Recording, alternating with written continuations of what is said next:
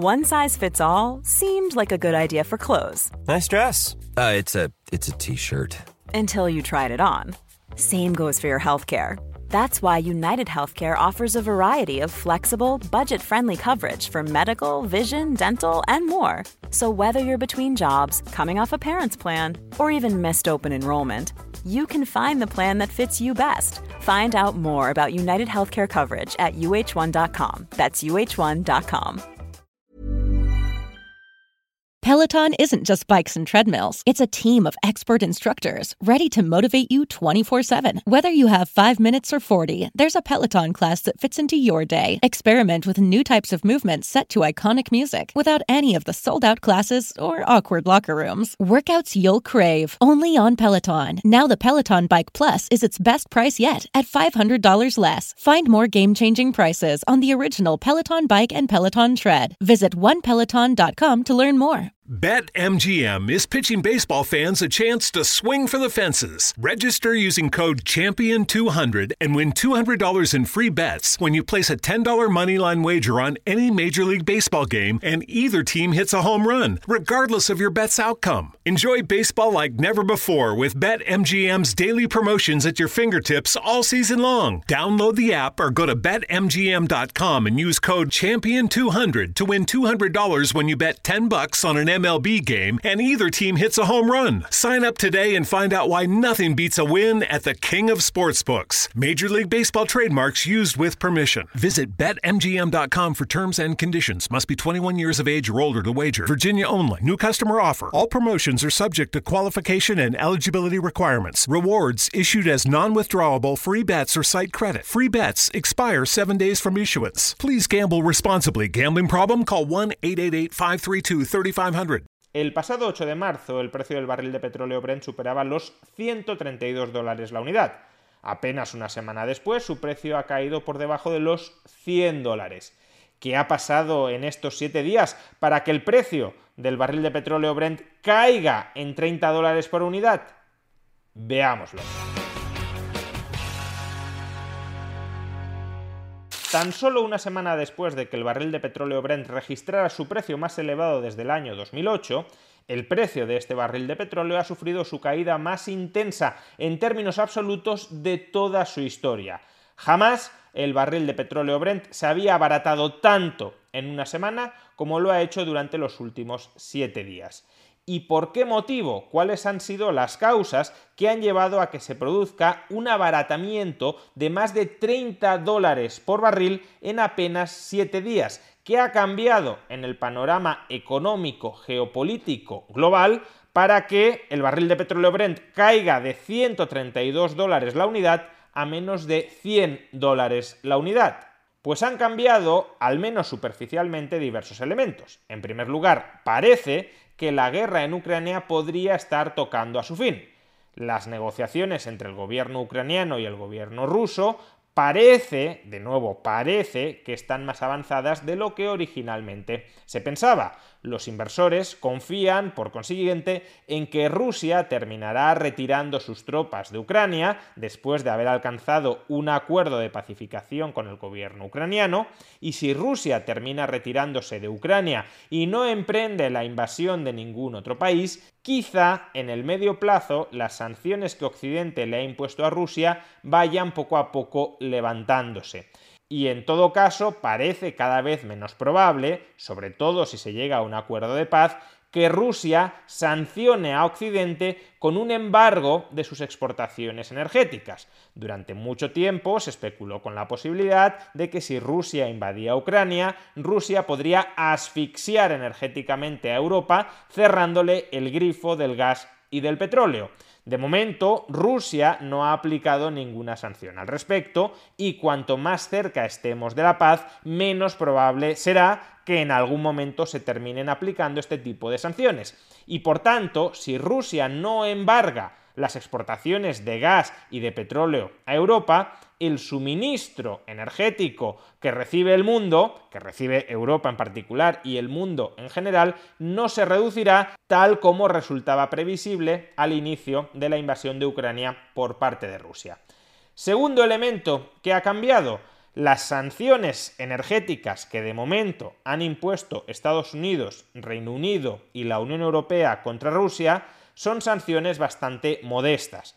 Repito, me estoy refiriendo a las sanciones energéticas. Las sanciones financieras ya las tratamos en un vídeo anterior y ya explicamos que eran sanciones bastante duras, pero las sanciones energéticas que se han aprobado hasta el momento son entre modestas e inexistentes. Es verdad que Estados Unidos ha dejado de importar petróleo ruso, pero Estados Unidos no importaba ya antes de estas sanciones mucho petróleo ruso. A su vez, Reino Unido ha anunciado que a finales de 2022 dejará de importar petróleo ruso, pero de momento sigue importándolo. Hasta ahí nada ha cambiado. Y por último, la Unión Europea, al menos de momento, no ha embargado ni piensa embargar la importación de petróleo y de gas ruso. Por tanto, el suministro energético de Rusia a Europa sigue fluyendo con normalidad, al menos con respecto a las restricciones gubernamentales. Es verdad que, como ya tratamos en un vídeo anterior, muchas compañías occidentales se están negando a comprar gas y petróleo ruso, no porque sus gobiernos se lo impongan, sino por decisión propia. Y como consecuencia de esta negativa de muchas empresas energéticas occidentales a adquirir petróleo y gas ruso, es verdad que el petróleo ruso está cotizando en los mercados internacionales con un descuento. Y a su vez el petróleo europeo o el petróleo estadounidense están cotizando con una prima. La demanda que no va a un tipo de petróleo se concentra, se agolpa en el otro tipo de petróleo y hace aumentar su precio. No obstante, si la oferta global de petróleo sigue siendo la misma, y de momento Rusia sigue suministrando petróleo y la mayor parte del mundo sigue dispuesta a comprar petróleo ruso, sobre todo si se le ofrece con un descuento, pues entonces si la oferta global de petróleo sigue siendo la misma y puede ir a parar más o menos a todo el mundo que lo compraba con anterioridad, aunque sea a través de un descuento, los precios tampoco pueden dispararse por ese lado. En tercer lugar, y como también explicamos en un vídeo anterior, Estados Unidos está ahora mismo en conversaciones con Venezuela y con Irán para que ambos países vuelvan a exportar petróleo. Se estima que entre los dos podrían incrementar la oferta global de petróleo en al menos 2 millones de barriles de petróleo diario. Si de momento Rusia no está dejando de producir petróleo y se anticipa que Irán y Venezuela pueden aumentar todavía más el suministro global de petróleo, pues desde el lado de la oferta lo que tenemos son factores que influyen en rebajar el precio del petróleo o al menos en moderar su elevación con respecto a los niveles previos a la guerra.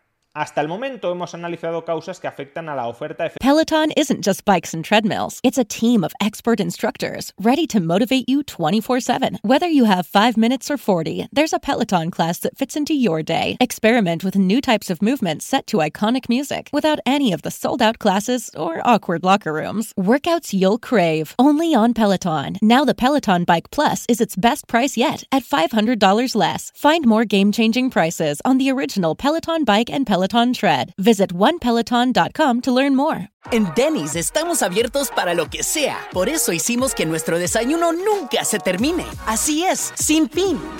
Por un tiempo limitado disfruta de todos los pancakes, huevos y hash browns que quieras por solo $6.99. En serio, todo el desayuno que quieras comer por solo $6.99. Ahora el desayuno solo acaba cuando tú lo digas. Un yum infinito. Solo en Denny's. El precio y la participación podrían variar. Solo por un tiempo limitado. Hasta agotar existencias. No hay sustituciones. Oferta válida solo en el restaurante. Every three seconds, there's a new victim of identity theft. A criminal could be applying for loans in your name or even selling your personal info on the dark web. Protecting your identity can be easy with Lifelock by Norton. Lifelock monitors your info and alerts you to potential identity threats. No one can prevent all identity theft or monitor all transactions at all businesses, but with Lifelock, it's easy to help protect yourself. Save up to 25% off your first year at lifelock.com/aware. global de petróleo.